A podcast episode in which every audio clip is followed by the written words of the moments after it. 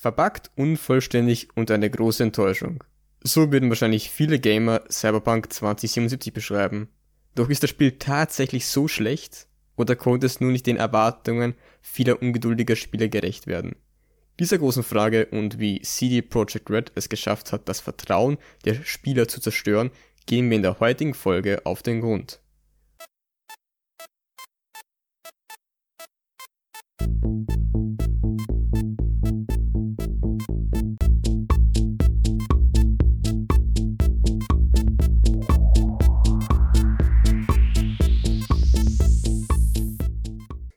Hallo und herzlich willkommen zur ersten Folge vom Der Pro Inkarnation Podcast.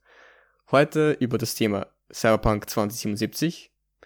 Und ich habe mir heute einen super krassen Gast hergeholt, namens Maurice. Der wird mich hier unterstützen, weil ich es sonst nicht auf die Reihe bekommen würde, Inhalt in diese Folge zu bringen. Hallo, Maurice.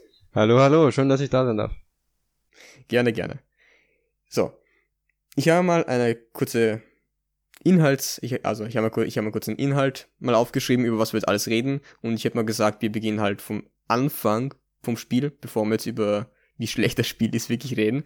Mhm. Ähm, ja, Anfang tut man ja bei dem Spiel, indem man sich so einen Lebensweg auswählt. Das stimmt, oder?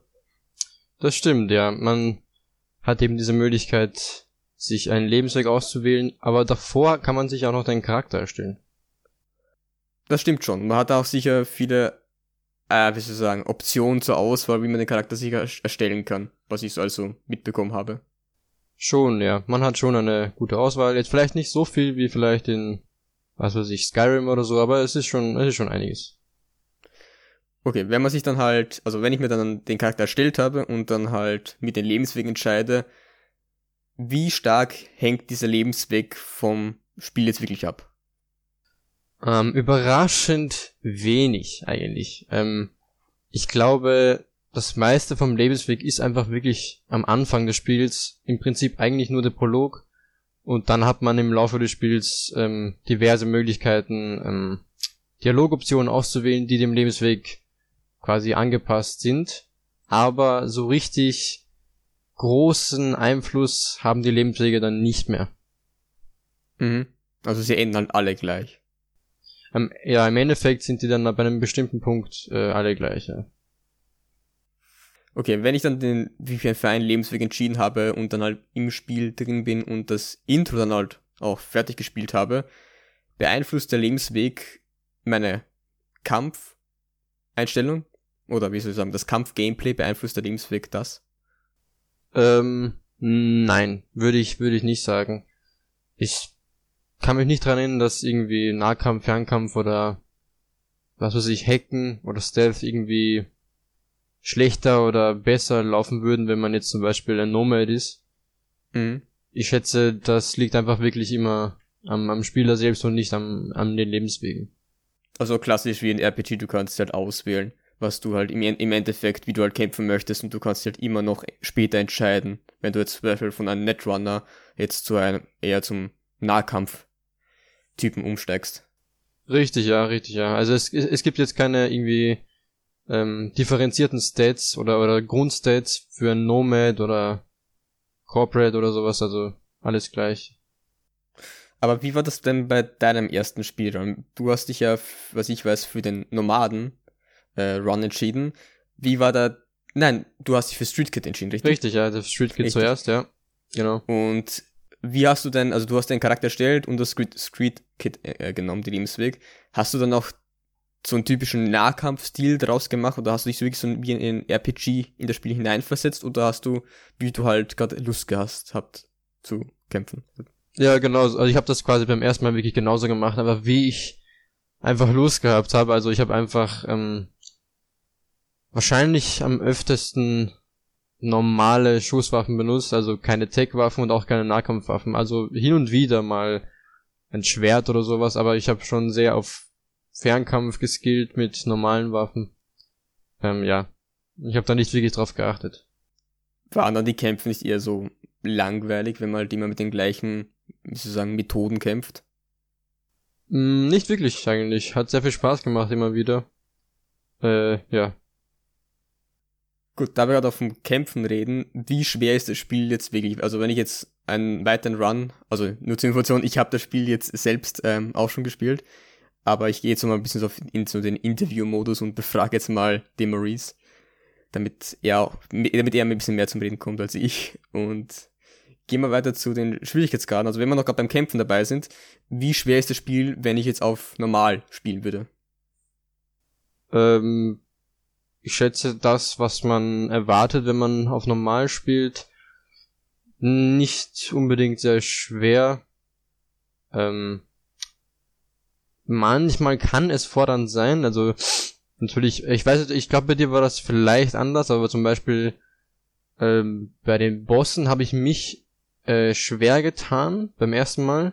Einfach weil ich eben mit Fernkampfwaffen ge gespielt habe und nicht mit Nahkampfwaffen. Und im zweiten Run habe ich dann eben doch mit Nahkampfwaffen gespielt und da geskillt und da war das alles viel, viel einfacher. Deswegen waren manche Kämpfe schon herausfordernd, jetzt nicht übertrieben schwer, aber zumindest schwerer als, keine Ahnung, normale Kämpfe gegen irgendwelche Gangster auf der Straße.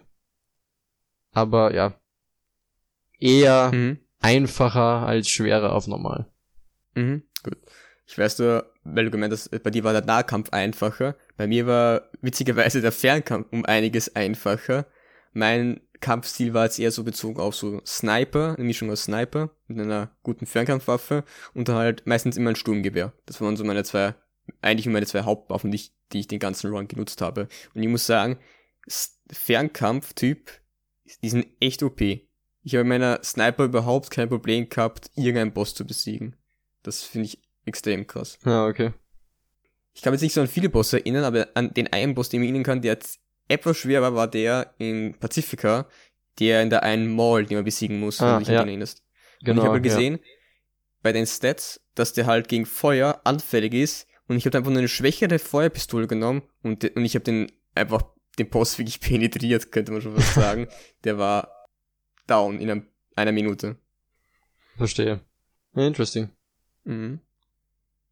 Gut, gehen wir weiter zu einem nächsten Punkt, neben den Kämpfen, also den viel größeren Punkt zu der ganzen Karte. Es wird, wurde anfangs ja gesagt, oder es ist ja bekannt worden, dass halt die Karte von Cyberpunk jetzt nicht so groß sein wird wie in Witcher 3. Das war von Anfang an ja schon klar. Aber dafür ist sie ziemlich detailliert. Wie detailliert ist sie dir denn vorgekommen? Bei mir persönlich ist sie extrem detailliert vorgekommen. Ähm, ich schätze, also nicht anders als in Witcher 3 auch, aber wahrscheinlich, ich schätze, es ist ähm, logisch, wenn sie sagen, dass sie sich eher auf eine kleinere Welt fokussieren, dass sie dann mehr Zeit in die Details und die Kleinigkeiten investieren können. Mhm. Und das haben sie definitiv gemacht. Also man, man, man spürt das in jeder Ecke. Es sind, gibt überall irgendwelche Easter Eggs oder Referenzen oder einfach kleine, einfach Kleinigkeiten, die man sieht, wo man sich denkt, oh, okay, da haben sich die Entwickler wirklich Mühe gegeben, der Welt einfach, ja, Leben einzu, einzuhauchen. Also eine kleine äh, Karte ist ja ist halt für dich viel mehr wert als eine große RPG-Karte, um dich halt in die Lore des Spiels reinzuversetzen. Verstehe ich das richtig? Mm, ja, nicht unbedingt. Natürlich gibt es auch größere Maps, ähm, die auch viel Detailreichtum ähm, besitzen. Aber natürlich ist es einfacher, wenn man eine kleinere Karte hat, einfach die dann wirklich überall vollzustopfen mit, mit, ähm, ja, netten Kleinigkeiten oder einfach netten Sachen. Das stimmt. Was mir aufgefallen ist, bei den kleinen Details, die Werbeplakate und die Werbebanner, die hm. beim ersten Run, die fand ich ziemlich wirklich, wirklich kreativ. Ich muss, ich muss sagen, die Werbung, die Werbung im Spiel ist wirklich kreativ ausgearbeitet. Da haben wir gedacht so, wow, das könnte Werbung in wirklich vielleicht 50 Jahren so sein. Das fand ich interessant. Bisschen zu rasch und ein bisschen skurril und sehr sexistisch. Ja, aber, oder allgemein, Sex, also ja, sexuelle Anspielungen. Das fand ich dann vielleicht ein bisschen, das war dann ein bisschen so unangenehm schon, zu einem gewissen Teil, weil es gab doch eine ein Werbeplakat, das, hat sich so mein Gehirn reingebrannt, ging es halt darum, dass ein Kerl sich halt eine Knarre äh, in den Mund gesteckt hat und dann war so halt eine, eine, eine Werbung, glaube ich, über, war es über die Banken? Auf jeden Fall, es war halt, es war halt eine, ein Slogan für ein, für Unternehmen. Und das fand ich dann schon ein bisschen, bisschen krass. Ja. ja. Ich glaube, es soll natürlich auch das, äh, es, es soll, soll ja auch ähm, die Emotionen hervorrufen, dass es vielleicht zu krass ist, einfach weil die Stadt auch zu krass ist, einfach oft. Das ist echt gut gelungen. Mhm. Also man spürt dann, wenn man wirklich in Night City ist, dass es hauptsächlich eine von Gangstern und Fixern äh, kontrollierte Stadt ist. Ja, und einfach von, von korrupten Politikern und einfach dem ganzen System. Wenn wir gleich von den Details und, und von, wenn wir von diesen ganzen Gangstern jetzt gerade reden, sprechen wir gleich mal über die Main Quests und Side Quests von dem Spiel. Weil die sind wirklich breit gefächert von allen möglichen Arten, wie es nur gibt, wie zum Beispiel jetzt Religion, Politik, wie du schon vorhin gesagt hast, bis hin zu Pop-Idol-Groups. Das ist wirklich breit, breit gefächert, die ganzen Quests. Das stimmt. Ja. ja, und wir wollen jetzt, also wir wollen jetzt nicht so viel über die Hauptstory verraten, weil das wird dann zu stark spoilern, aber ich möchte schon ein bisschen mehr über die, die Sidequests reden. Was war deine Lieblings-Sidequest-Reihe? Oh, das ist eine, eine schwere Frage. Es gibt einige. Ähm, wenn ich mich entscheiden müsste. Okay, machen wir es anders. Ich, ich, ich fand zum Beispiel die, die Sidequest-Reihe mit Pan Am extrem gut gemacht. Ähm, nicht nur, weil sie eine, eine Option ist äh, als, als Liebschaft, sondern einfach, weil es einfach. Ich finde das Bild ab in jeder Quest so, so Kleinigkeiten, so kleine Sachen, die einfach man mitbekommt oder sowas und die man macht, die das Ganze, die die Emotionen zu den Charakteren und in dem Fall eben per Name einfach langsam aber sicher einfach so hochschaukeln, mhm. ähm, ist einfach extrem gut gemacht. Also die, die, die Dialoge in den, in den Sidequests, ja, würde ich sagen, einfach CD-Projekt-like, äh, extrem gut und immersiv gemacht, ja. Also das Charakterdesign ist halt, geht jetzt mein fettes Lob an das Charakterdesign halt raus, an der Stelle. Definitiv, ja. Was wäre denn deine Lieblings-Sidequest?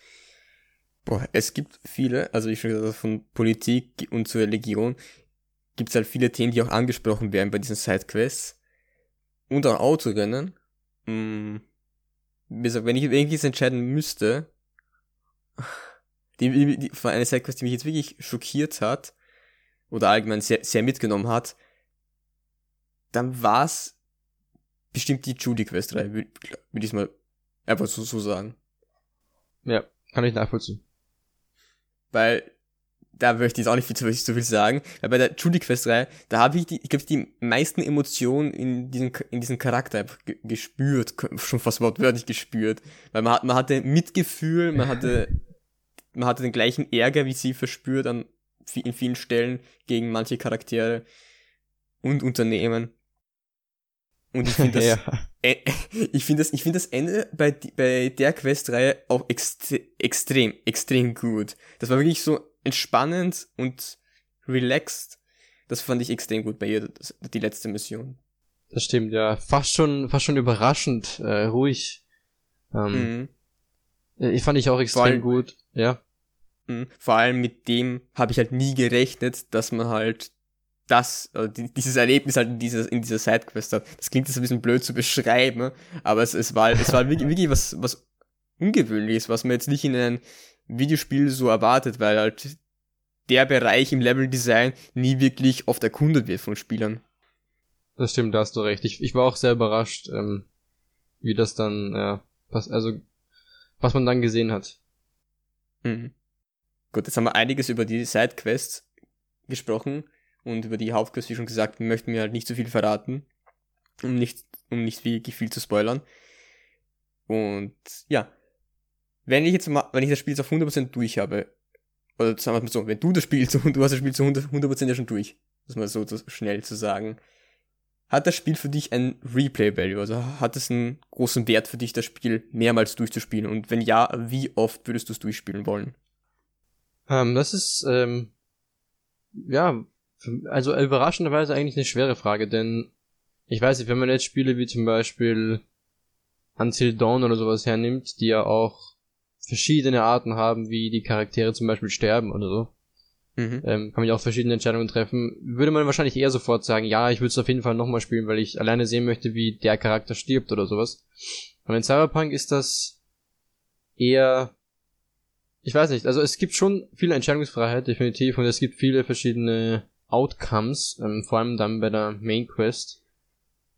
Aber für mich, das ist bei Witcher 3 eben auch schon der Fall gewesen, jetzt mehrmals, dass ich es einfach exakt so, wie ich das das erste Mal gespielt habe, einfach nochmal gespielt habe. Einfach weil ich die Charaktere und weil ich die Dialoge einfach nochmal hören wollte, weil ich sie einfach so, so mag und weil ich diese, diese Sachen einfach so gerne einfach nochmal ähm, sehen und hören wollte, habe ich das einfach genau gleich nochmal gemacht, ohne jetzt viel zu verändern oder sowas. Das ist vielleicht weird und ich glaube, viele Leute würden das jetzt gar nicht so verstehen, denken sie so, hä, wie einfach genau gleich nochmal spielen. Aber es ist einfach, ja, ich weiß nicht. Es war bei Witcher 3 schon so und bei Cyberpunk ist es, ist es genauso.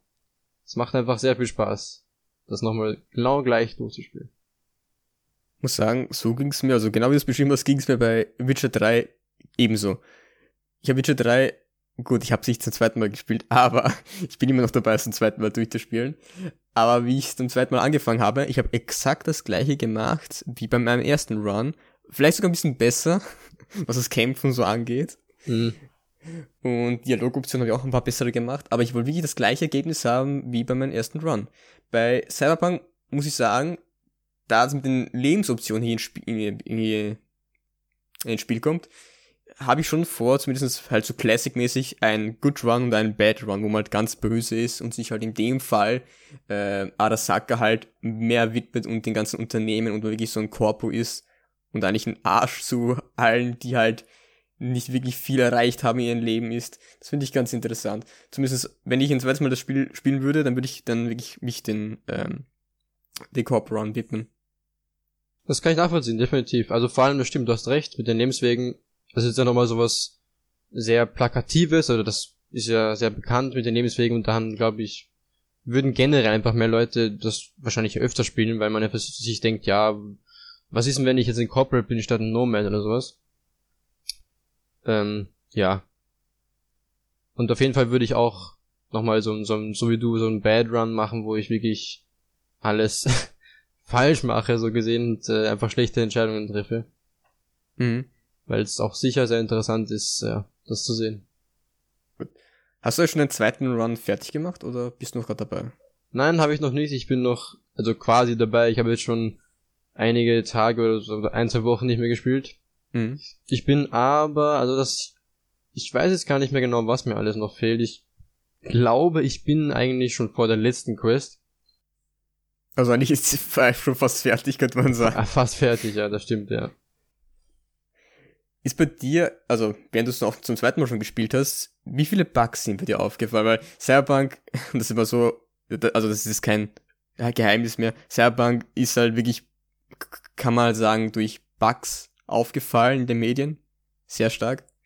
Und hat sich, ist natürlich auch stark geprägt worden durch die ganzen Bugs und Fehler im, Spiel, vor allem in der ersten Woche.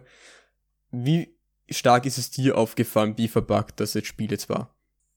Äh, das stimmt, es wurde äh, natürlich sehr viel drüber geredet und diskutiert und auch zu Recht, denn natürlich, es ist jetzt vielleicht nicht unbedingt ein Bug-Festival, wie es vielleicht gewisse Ubisoft-Spiele manchmal sind, aber es, es, es sind definitiv viele Bugs vorhanden, die einem auffallen und ins Auge springen. Selbst auf dem PC, äh, auf dem wir es ja gespielt haben, wir beide.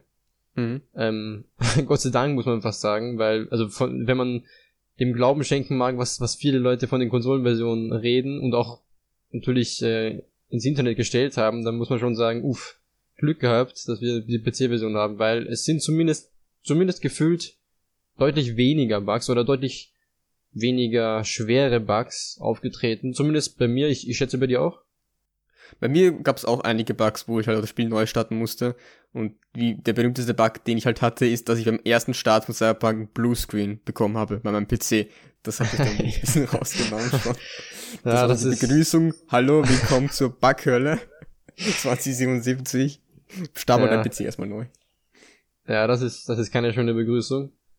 Aber danach Ging's oder hattest du dann auch noch äh, häufiger schwere Bugs? Also es war nie wirklich häufig an einer Stelle, das war wirklich so wirklich verteilt während des gesamten Spiellaufs. Die mhm. nervigsten Bugs, die ich hatte, waren einfach, also das waren, das waren, das waren, also ich, ich kenne das von manchen Spielern und Videos, die ich gesehen habe, da waren Bugs, die haben halt einen unfassbar ungünstigen Save Point erwischt, wo sie halt immer wieder gestorben sind. Das ist wirklich nervig. Sowas hatte ich nicht. Aber was ich hatte, waren halt Momente, wo ich halt mich in die Kameras äh, reingehackt habe von, von manchen Gebäuden und ich dann raus wollte, bin ich halt in der Wand stecken geblieben und ich konnte nicht raus. Ich konnte zwar schießen, aber ja. ich konnte nicht raus. Das konnte dann halt durch neue Laden beheben. Das gleiche dann noch einmal passiert, da bin ich dann auf dem Schrottplatz außerhalb, also in der Nähe von, in der Nähe von Badlands und, also eigentlich in den Badlands, aber außerhalb von Night City auf dem Schrottplatz bin ich da rummarschiert und ich bin da einmal zwischen drei Autowracks irgendwie dazwischen gekommen und bin da festgesteckt. Ich konnte nicht mal raus. Das war wirklich nervig und da musste ich wirklich neu laden. Aber außer, dass wir jetzt drei Minuten verloren gegangen sind, waren jetzt die Bugs jetzt nicht so wirklich Game-Killing. Also es hat mich zwar schon rausgenommen in irgendeiner Hinsicht, aber es war jetzt nicht so komplett nervig, wo ich jetzt sagen würde, okay, ich deinstalliere das Spiel, ich komme in einem Jahr erst wieder. Also so schlimm war es bei mir jetzt nicht. Verstehe, verstehe. Ja, Nein, bei mir, bei mir natürlich Gott sei Dank auch nicht. Ähm, meine Immersion hat's vielleicht ein bisschen zerstört. Ich, bei mir ist es nicht so schlimm gewesen, dass es mich komplett rausgenommen hätte, aber es ist manchmal schon nervig gewesen. Vor allem, wenn man wirklich eine Cutscene hat, ähm, oder man zum Beispiel, man hat jetzt Gameplay, man ist irgendwas und dann lootet man irgendwas und dann steht rechts in der Mitte eben, was das Item ist. Und dann gibt's aber sofort eine Cutscene, das Item oder die Item-Beschreibung steht immer noch auf dem Bildschirm, während ja. die Cutscene läuft. Das ist halt dann schon nervig, dass man dann neu laden muss und so, weil das halt, ja, es ist einfach ein, ja, schwerer Moment in der Story gerade und dann will ich nicht lesen, was gerade ich für ein Healthpack aufgenommen habe. Das ist dann schon ja, ein bisschen nervig. Das ist auch schon passiert. Ja. Abseits, also es, es gibt in dem Spiel auch sehr viele Grafikbugs, wie wir gerade vorhin schon beschrieben haben auch jetzt, also abgesehen von diesen Textbeschreibungen, die immer noch während der Cutscene laufen oder auch sehr vielen fliegenden Zigarettenstimmen. Das war ja. ist ja eine der bekanntesten Bugs. Was ich schon irgendwann amüsant fand, weil dir fällt dann halt auf, wie viel die im Spiel eigentlich rauchen. Das wird schon vor ja. die Nase gehalten, der Zigarettenstimme wortwörtlich. Das stimmt, da hast du recht. Aber ich bin, wie, du vorhin schon mal erwähnt hast, ich bin echt froh, das Spiel auf dem PC gezockt zu haben und nicht auf der Konsole. Verständlicherweise. Ich kann mir echt nicht vorstellen, wie es spielbar ist über auf der Konsole, vor allem auf der PlayStation 4, wie überhaupt das möglich ist, dort jetzt angenehm oder entspannt da eine Stunde zu zocken. Ja, genau. Aus, aus, aus dem Grund, also das habe ich mir genau auch gedacht. Und aus dem Grund war ich überrascht eigentlich, dass dass äh, ein gemeinsamer Freund von uns, der das Spiel auf der, genau auf der PS4, auf der Standard PS4, ja, oder? Ja, auf der Standardkonsole. Also auf der Standardkonsole gezockt hat. Ähm, ich weiß gar nicht, hat er sie mittlerweile schon durch? Weißt du was? Ich glaube, er ist kurz vom Ende, aber noch nicht ganz fertig.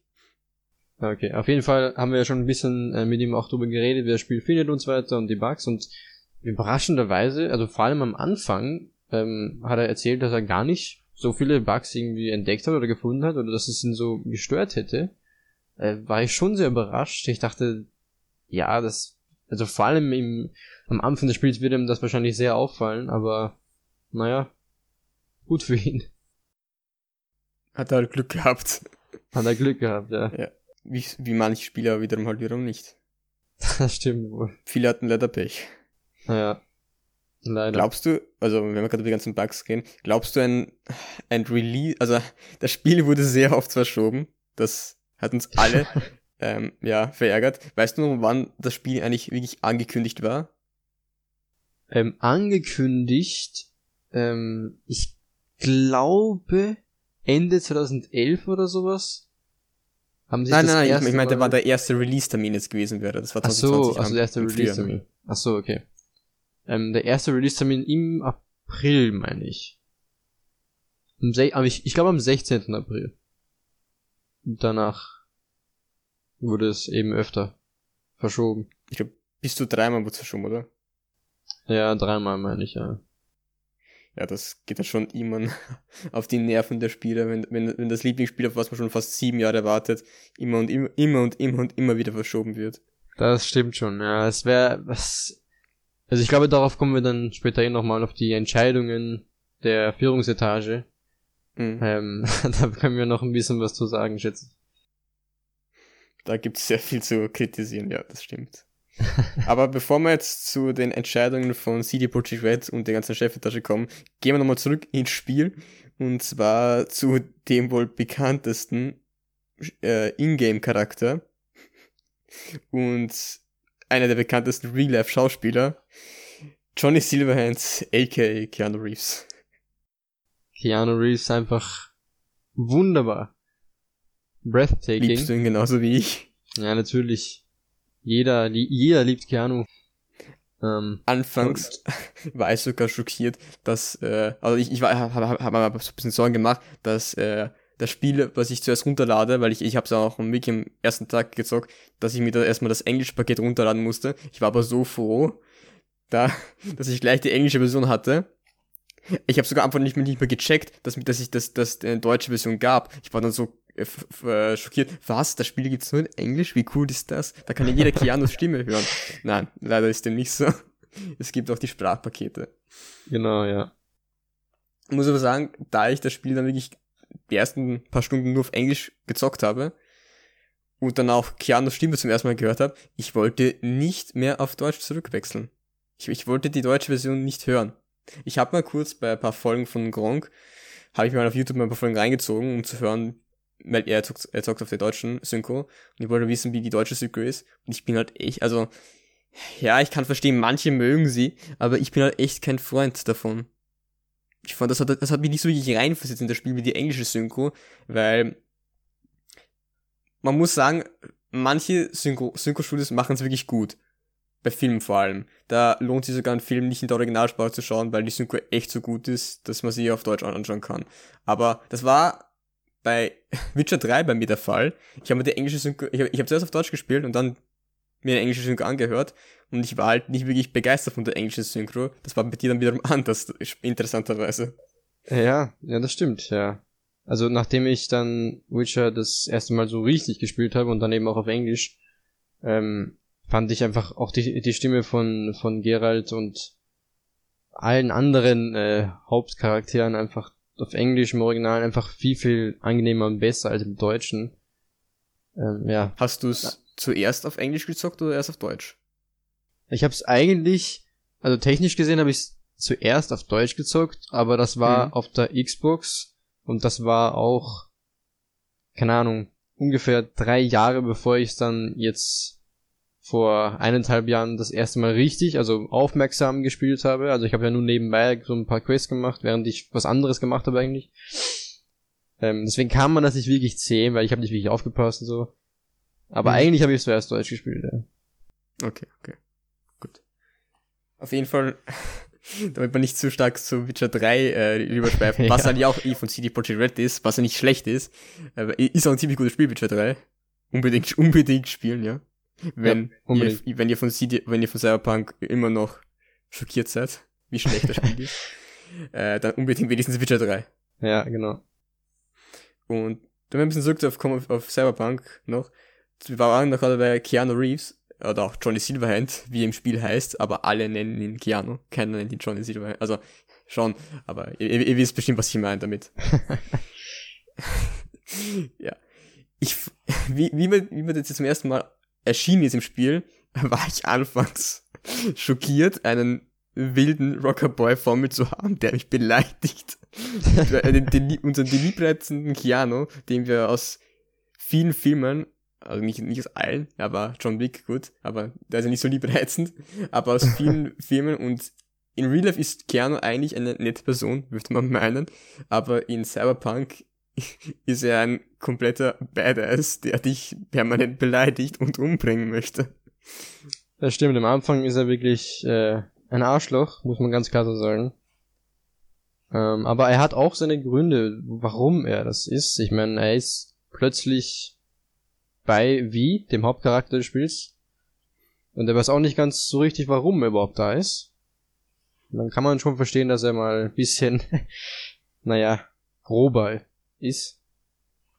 Weil, du musst es ja so sehen, du wirst eigentlich von deinem Erzfeind umgebracht und wachst dann halt wie viel 50 Jahre später auf und hast die Chance, e-, einen hilflosen Körper zu übernehmen und den zu befallen.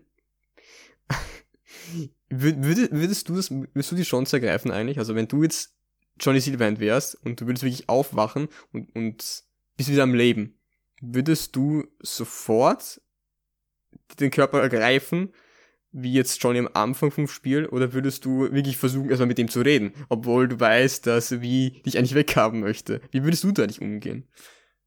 Äh, schwierige Frage. Mit Johnny ist es ja auch schwierig, weil er wacht ja eben auch auf und ist dann eben be bei Bewusstsein, aber eben nicht in seinem Körper. Da weiß ja auch nicht so richtig, was abgeht und eigentlich will er ja wie es Körper ja gar nicht übernehmen. Es ist ja nicht wirklich seine Entscheidung. Das passiert ja automatisch. Aber wenn ich die Wahl hätte, äh, also ich wüsste nicht, wie ich reagieren würde, um ehrlich zu sein, wenn ich quasi in den Kopf eines anderen aufwache und nicht weiß, hä, was, was geht denn jetzt ab? What the fuck, ist, träume ich gerade oder ist das, ist das real? Ich meine, ich würde versuchen, mit der Person zu reden, auch wenn ich wahrscheinlich nicht weiß, wie oder warum das jetzt überhaupt passiert. Aber ich, ich schätze, ich würde versuchen zu kommunizieren. Ja. Hm. Ich würde mal behaupten, du auch. Ja, ich auch. Aber das liegt vielleicht eher daran, dass ich überhaupt nicht wild bin, so wie Johnny im Spiel. Ja, ich das bin der, der komplette Lauch. Also ich, ich, ich rede lieber, bevor ich da versuche, gegen den anzu, äh, gegen anzutreten. Ja. Was ich aber gut fand, abseits von, also, obwohl Johnny eigentlich so einen wilden und Rockerboy-Charakter hat, merkt man während des Spiels auch bei manchen Quests die Beziehung fallen zu dem bestimmten Charakter namens Alt Cunningham und Rogue auch ziemlich stark. Also da merkt man so wirklich die Vergangenheit. Also während des Spiels lernt man immer mehr und mehr die Vergangenheit zu Johnny Silverhand kennen. Und das fand ich ziemlich gut gemacht erst habe ich gedacht so, okay, wie gut kann es denn schon werden, weil du hast immer so kleiner Reeves im Kopf und eigentlich, also bei mir war bei mir war so und ich, man konnte wirklich dann in die Rolle von Johnny Silver irgendwie reinschlüpfen oder man hat es irgendwie nachvollziehen können, seine Vergangenheit. Definitiv, ja. Definitiv. Habe ich auch so gefühlt.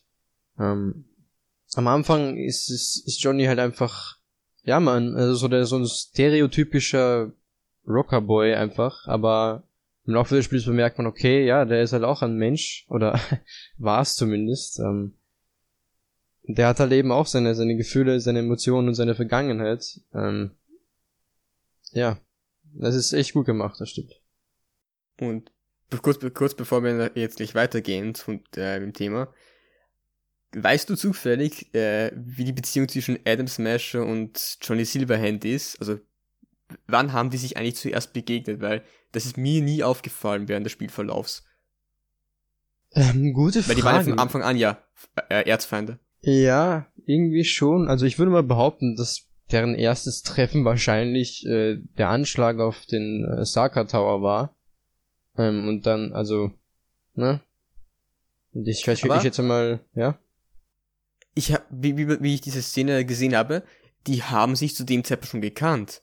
Also die kannten sich schon ziemlich gut, fand ich, vom, vom Dialog her. Das, das habe ich das so ein stimmt, bisschen gewundert. Stimmt. Ich erinnere mich gerade, Smash hat ja gesagt, ähm, hat ja irgendwas gesagt im, im Sinne von äh, I'll get you one day oder sowas. Ja, ich, ich bekomme dich eines Tages, ich hab's ja, ja gesagt. Stimmt, ja, ja also stimmt. Die kannten sich schon ziemlich gut. Hast du also. recht. Hast recht. Vielleicht ja. kommt da ein DLC. Wer weiß. das wäre, ja, das wäre nice, eigentlich. Ist, ist möglich, ist aber, ist einfach schon gesagt, eigentlich ziemlich möglich. Es, es werden DLCs kommen, das wurde ja schon bestätigt, oder?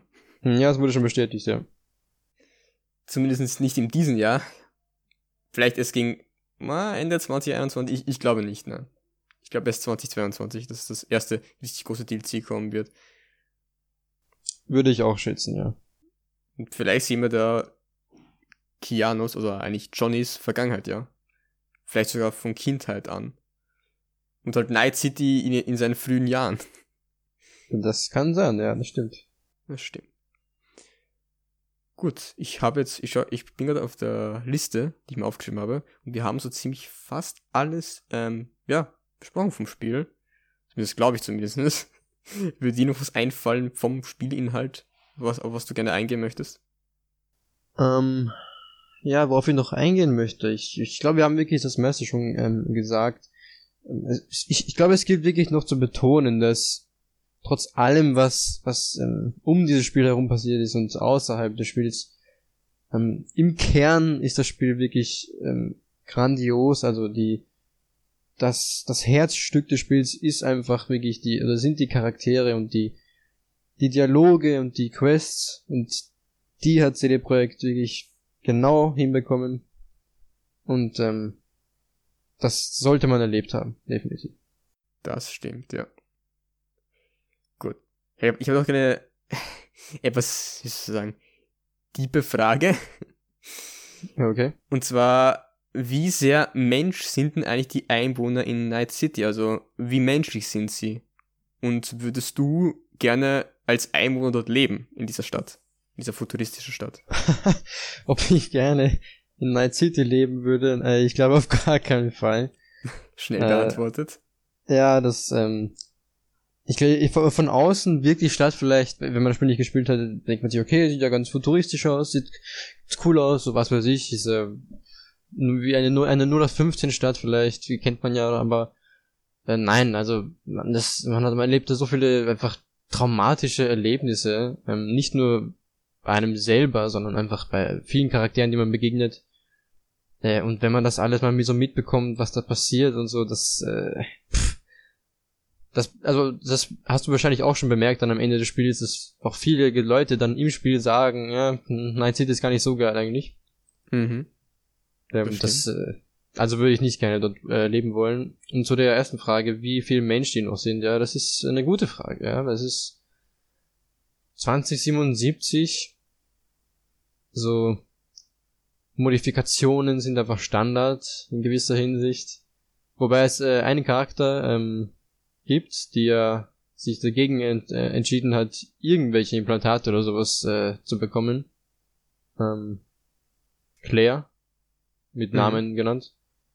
Ähm, aber ich schätze, ein gutes, Be ein gutes Beispiel äh, für jemanden, der sich quasi komplett transformiert hat, wäre eben Adam Smasher. Da wird ja auch einmal, glaube ich, sogar gesagt, dass er zu 95% Maschine ist oder sowas. Ich hätte sogar noch ein anderes Beispiel. Ich glaube, ich Name richtig gemerkt habe. Lilly vielleicht, heißt sie so? Lilly? Äh, die Sängerin aus Metall. Ah, okay. Weißt, weißt du, weißt, weißt du, welchen Charakter ich meine? Da gibt's, gibt, da gibt's so äh, im Notel Motel begegnen die zuerst. Ah, ja, jetzt weiß ich, was du meinst. Ja. Jetzt, weiß, ja, jetzt weiß ich, jetzt weiß ich, jetzt weiß ich. Das ist auch die, Stimmt. neben Adam Smasher, die einzige Person, die dann wirklich nur aus Chrom mehr besteht. Also zur Info, Chrom sind die äh, Modifikationen und, und dieses Metall, was die Menschen in Night City in den Körpern haben, um ihre Körper zu verstärken und zu modifizieren. Stimmt, ah, okay, du meinst Lizzie, nicht Lily. Genau. Lizzie, ja, ja, aber war knapp dran, muss ich sagen. War knapp, war, war knapp ja. Ja, sie ist halt auch voller Chrom, also sie ist eigentlich nur voller Chrom. das stimmt, ja. Kein so schöner Anblick, finde ich eigentlich, oder findest du das irgendwie attraktiv eigentlich? Hab ich ein bisschen wie an das, äh, an die, an das, äh, heißt, ist es das, äh, goldene Bond Girl in den Film von James Bond, wo, wo dieses eine, wo diese eine Frau voll in Gold verkleidet ja, äh, in einem Zimmer liegt. Habe ich ein bisschen an die Szene erinnert, wie ich, wie ich sie gesehen habe. So komplett in äh, in dem Fall gut aus, aus Silber. Ah, ja. Äh, schon lackiert. Nein, es ist kein Anblick, wo mir sagen würde, okay, ja, meine nächste Freundin, die stelle ich mir in nur Silber vor. Da wird man, ja. Nein, ja, es ist, ist, schon weird, ja. definitiv, ja. Aber ich glaube, das ist, das ist auch, auch so ein Ding, also in, in, dem Jahr ist es wahrscheinlich kein Problem mehr, in der Gesellschaft halt der zu sein, der du halt möchtest. Was halt in in unserem Jahr noch ein Problem darstellt, leider. Da hast du wahrscheinlich zu 100% recht, ja. Das stimmt wohl. Das haben die bei dem Spiel ganz gut übergebracht, ja. Ja, ich glaube, man kann wirklich so weird äh, aussehen, wie man eben möchte. Oder weird gibt's ja eigentlich fast schon gar nicht mehr in der, in der Zeit und in der Stadt. Weil sowieso jeder irgendwie was Besonderes hat, so ein besonderes Gimmick oder eine Haarfarbe oder Implantate oder irgendwas. Man kann sich äh, sehr, sehr, sehr, sehr variiert die ganze Stadt und die ganzen Leute. Das stimmt. ein Spiel, wo es egal ist, wie skurril du deinen Charakter in der Charakterstellung machst im Editor, er, er wird immer noch zum Setting passen. egal wie ausgefallen das, der aussieht. Das stimmt. Man, man kann ja. ihn nicht ungewöhnlich machen, weil in der Stadt ist, da, da gibt's ungewöhnlich gar nicht, da ist es ganz normal. Zu 100% true, ja. Gut, gut, gut. Gut. Was auch so eine Sache ist, was ich mir immer stelle, wenn wir jetzt von, immer von der, wenn wir gerade von der Zukunft reden, wie stark muss man denn eigentlich seinen Körper modifizieren, dass man eigentlich nicht mehr als Mensch angesehen wird? Das ist so eine Frage, die mir auch aufgefallen ist beim Spiel, weil du siehst, wie, wie schon gesagt, bei Lizzie und bei Adam Smasher, sind das eigentlich noch überhaupt Menschen? Stellt man sich da auf die, auf die Frage. Wie findest du das? Ja, das ist, das ist, äh, ja, das ist eine sehr, sehr gute Frage, ja, so wie, so wie viele deiner Fragen. Äh, ich glaube, es ist keine Überraschung, dass sie gute Fragen sind.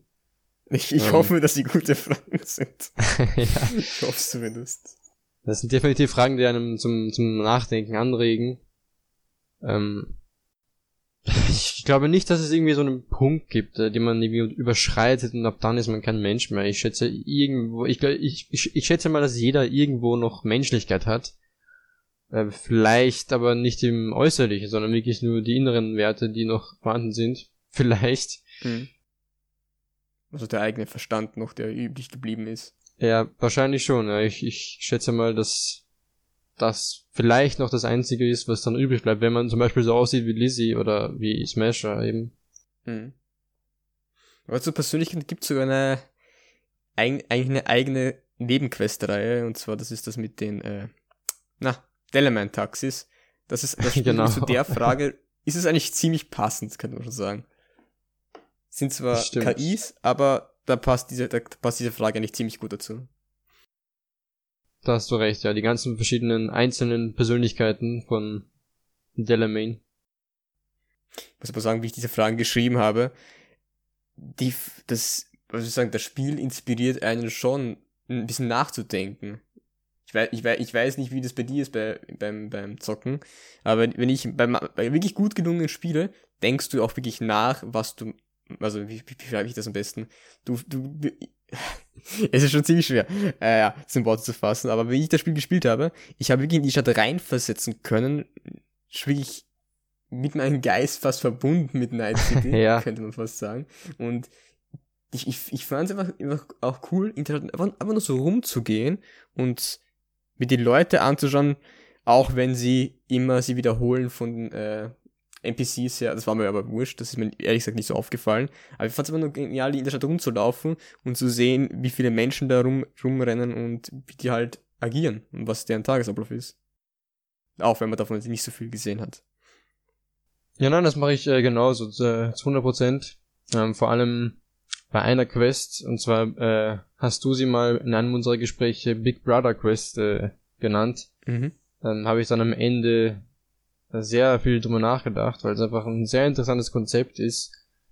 Ähm, quasi, ob das, ob man sich noch sicher sein kann, dass das die eigenen Gedanken sind oder ob das Gedanken sind, die andere wenn in dir gepflanzt haben, damit du eben genau diese Gedanken hast, die sie eben haben wollen von dir. Das ist super interessant.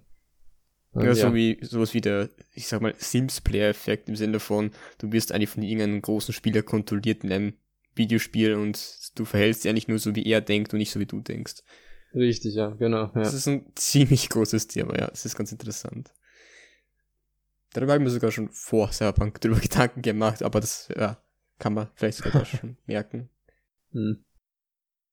Gut, dann kommen wir nochmal, dann kommen wir jetzt auch gleich zum letzten und größten Thema eigentlich, schon wie wir eigentlich in der, im Intro besprochen haben wieso eigentlich Cyberpunk 2077, ob ein Spiel, was eigentlich über die Jahre ziemlich stark gehypt wurde und ja, geliebt wurde und gefeiert wurde, wie es eigentlich dazu gekommen ist, dass es so einen schrecklichen Start hingelegt hat. Was ist deine Meinung dazu?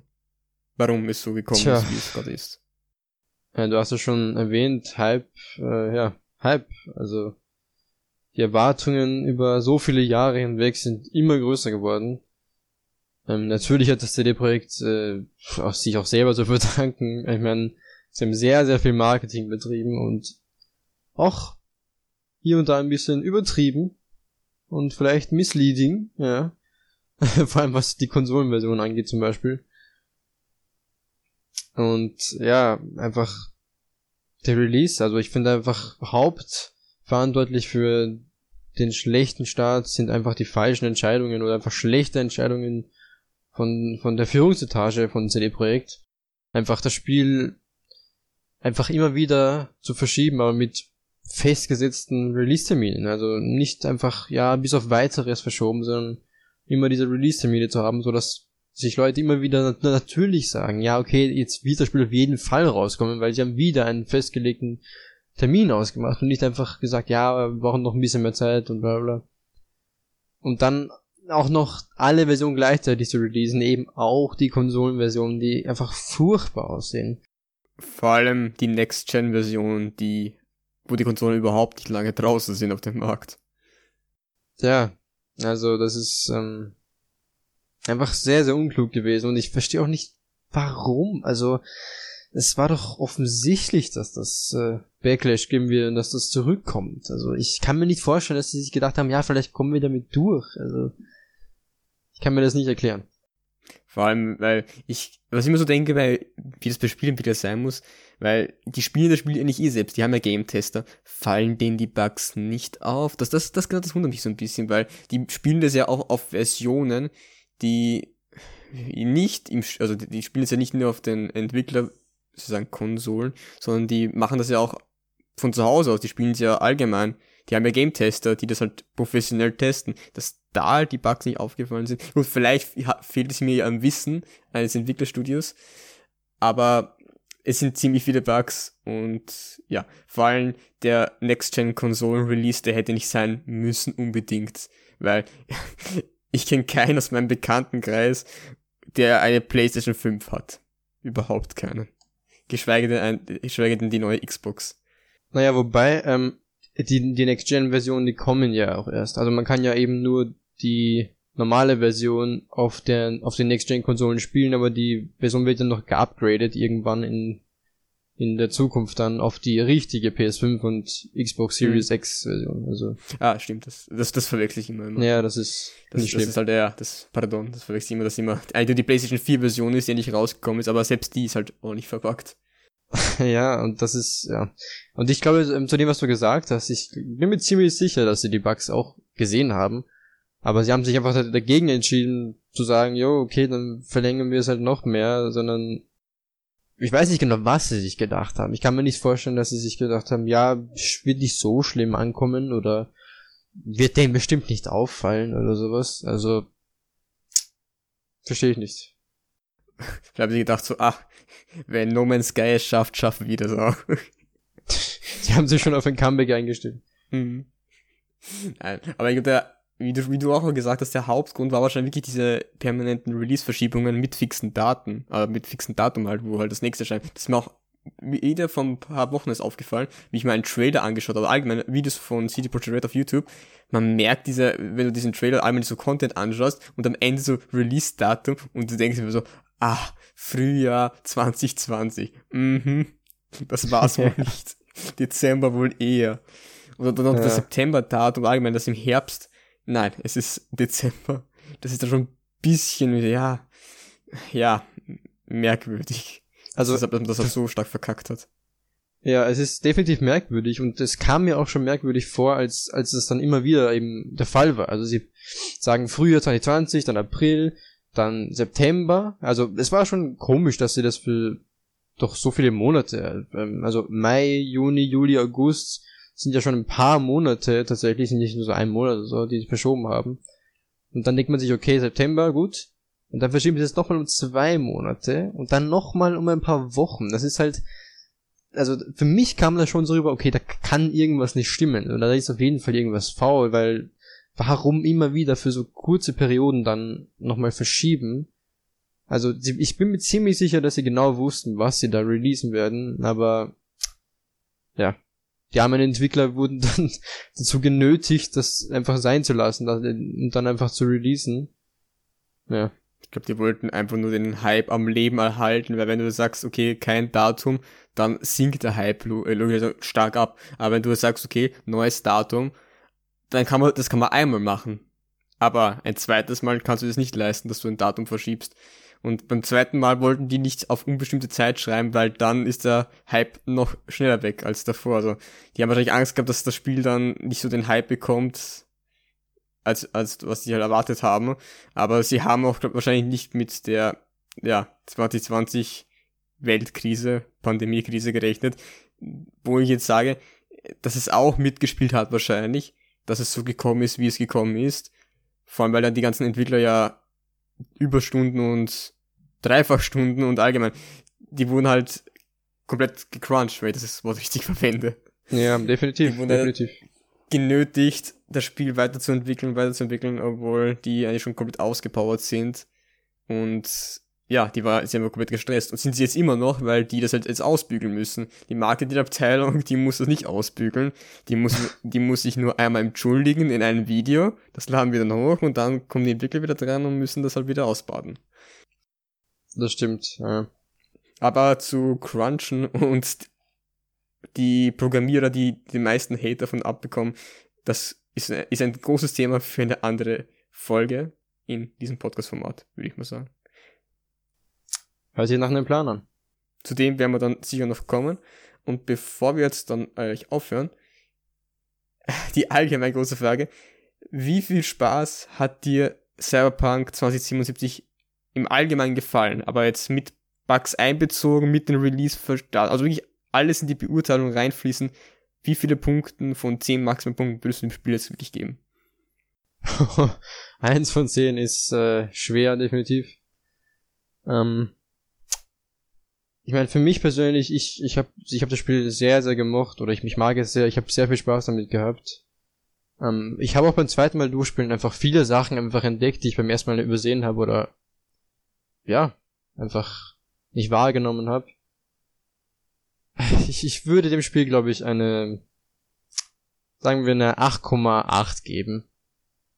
Oder vielleicht einfach eine glatte 9, scheiß drauf. Ähm, na, wenn das Spiel gefallen hat, dann ist es nicht schlecht, dass du einen 9 gibst. Das ja, definitiv, definitiv. 9 von 10 ist sehr, sehr hoch. Ähm, ich würde sagen, viele Leute würden da wahrscheinlich ähm, denken, pff, 9 von 10, das ist schon sehr hoch für das, dass das Spiel so negativ aufgefasst wurde, aber ich glaube, viel, viel viele der negativen Kritiken, ja, Kritiken in Anführungsstrichen, äh, mehr wahrscheinlich äh, Hate, zum Beispiel auch auf Metacritic in den User Reviews zum Beispiel, wo das Spiel einfach mit GTA verglichen wird. Ähm, aber einfach die, obwohl die falschen Vergleiche gezogen werden. Ja, die KI ist halt dumm, aber mit der KI stellt man sowieso nichts an in Cyberpunk. Man redet mit denen nicht. Und warum sollte man mit denen reden auf der Straße? Die sind halt wirklich nur Kulisse. Und die Welt von Witcher 3 war auch nur eine Kulisse. Die haben auch ihre repetitiven Aufgaben alle gemacht, die Leute in der Welt, die einfach nur denselben Tagesablauf gemacht haben. Aber es hat halt zur Atmosphäre beigetragen und das tut es in Cyberpunk auch. Und ich finde einfach, viele der negativen Kritiken sind einfach unberechtigt und sind gefühlt auch einfach von diesem, von dieser Enttäuschung wahrscheinlich, weil es einfach nicht das Spiel ist, was viele Leute sich vorgestellt haben vielleicht. Aber für mich war es genau das Spiel, was ich mir vorgestellt habe und deswegen ist es für mich eine 9 von 10. Wie, wie würdest du es eigentlich bewerten? Ich würde, ich würde auch, ich würde, wenn du dessen du gesprochen hast, auch darüber nachgedacht. Ich glaube, ich würde es 8 von 10 geben. Auch ziemlich hoch, ich weiß. Weil ich bin, ich lasse auch die Bugs und also in dem Fall, ich lasse halt die ganzen Bugs, die am Anfang leider dabei waren. Also es waren jetzt, wenn es nur minimale gewesen wären, okay, hätte ich es nicht beurteilt, aber es waren dann schon immense. Auch nicht nur bei mir, sondern auch bei anderen dann halt, wo er noch schlimmere Bugs kam. Ja. Und deswegen und wegen dem, ja, schlechten Marketing halt würde ich halt zwei Punkte abziehen vom Spiel. Das Spiel an sich ist gut, das, das, da habe ich nicht zu bemängeln. Abseits von den Bugs und, den, und der schlechten PR von CD Projekt Red ist das Spiel wirklich gut gelungen und ich konnte mich hineinversetzen, weil, muss man wissen, ich bin, ich bin ein Spieler, ich tue mich ziemlich schwer, ein Spiel für mich zu finden, was mir wirklich gefällt. Ich habe so sau viele Spiele in meiner Steam-Bibliothek, aber gefühlt 70% rühre ich davon nicht an weil mir das Spiel hm, nicht, wie soll ich sagen, nicht die Atmosphäre bieten kann, die ich gerne hätte. Verstehe, Die verstehe. meisten spielen sich gut, das, das nicht äh, vorwegzunehmen. Sie spielen sie eh ganz gut, die Spieler, aber was mir halt bei Cyberpunk aufgefallen ist, die Atmosphäre, die, die mir halt genauso gut gefallen hat wie in Witcher 3. Und genau das ist das, was ich in ein Videospiel halt suche. Die Atmosphäre, dass man sich in das Spiel, vor allem, dass man sich in das Spiel hineinversetzen kann. Das ist das Wichtigste für mich, wenn ich ein Spiel spiele. Dass ich mich in die Welt hineinversetzen kann, mich dort, mich dort wie in echt fühle. Gut, ich rede, ich rede, ich würde, ich würde auch nicht in der öffentlichen Straße einfach random Leute anreden, um jetzt mal die Passanten anzusprechen. Ich würde auch Ja. nicht durch, durch Wien herumhatschen und dann so, hallo, wer bist du? Wie geht es dir? ja, vor allem nicht in Wien. Also, Naja, vor allem nicht in Da- Wien. da sollte müssten man die gleichen lassen. Antworten kommen wie in Cyberpunk wahrscheinlich. Das ist so sagen, da, klar, mit der KI fange ich nichts an, weil wieso sollte ich? richtig. Und ja, deswegen immer, ich würde, ich würde noch sagen 8 von 10. Ist, ja, ist schon ziemlich hoch, aber es, es hat mir schon gefallen. Es war schon, es ist schon ein ziemlich gutes Spiel, das sollte man dennoch anerkennen. Auch wenn man jetzt immer noch Hate hat. Ja, also vor allem be äh, bewerten wir hier natürlich das Spiel und nicht CD Projekts Entscheidungen oder die Sachen, die außerhalb passiert sind. Das stimmt, ja. Klar, der Hate ist jetzt noch, der Hate ist bei vielen Bewertungen natürlich jetzt reingeflossen, auch bei Metacritic sehr viel. Ja, Aber ja gut, du kannst, man, du, kann, du kannst ja die Meinung nicht, natürlich nicht verbieten, das, das tun wir auch hier nicht. Jeder darf seine ja. Meinung über das Spiel machen, wie er gerne hätte. Nur man darf halt, oder man sollte halt dann dennoch alle Punkte beachten, die das Spiel zu bieten hat und jetzt nicht unbedingt einen Vergleich zu anderen Spielen wie GTA oder Red Dead Redemption herziehen. Auch wenn die Spiele wirklich besser sein sollten als Cyberpunk, das kann möglich, das kann gut möglich sein, hat aber mit dem Fall überhaupt nichts zu tun. Das muss halt gesagt werden. zu 100 Prozent, ja. ist ein anderes Genre, vor allem ist ein komplett anderes Setting. Das ist das, ich würde immer noch sagen, ich würde immer sagen, es ist das erste und, äh, das erste nicht, es ist nicht, es ist nicht das erste, aber es ist das beste Cyberpunk-themed Game, was man halt auf dem Markt kaufen kann. Das würde ich fix, der, der Meinung bin ich. Kann ich unterschreiben, ja. Ich habe zwar nicht viele Cyberpunk-Games in meiner Steam-Bibliothek, aber das ist das erste Cyberpunk-RPG-Game, was ich gespielt habe. Und das hat es eigentlich ziemlich gut getroffen, würde ich sagen. Ja. Gut, damit hätten wir jetzt so ziemlich vieles über das Spiel eigentlich abgehakt und sozusagen besprochen.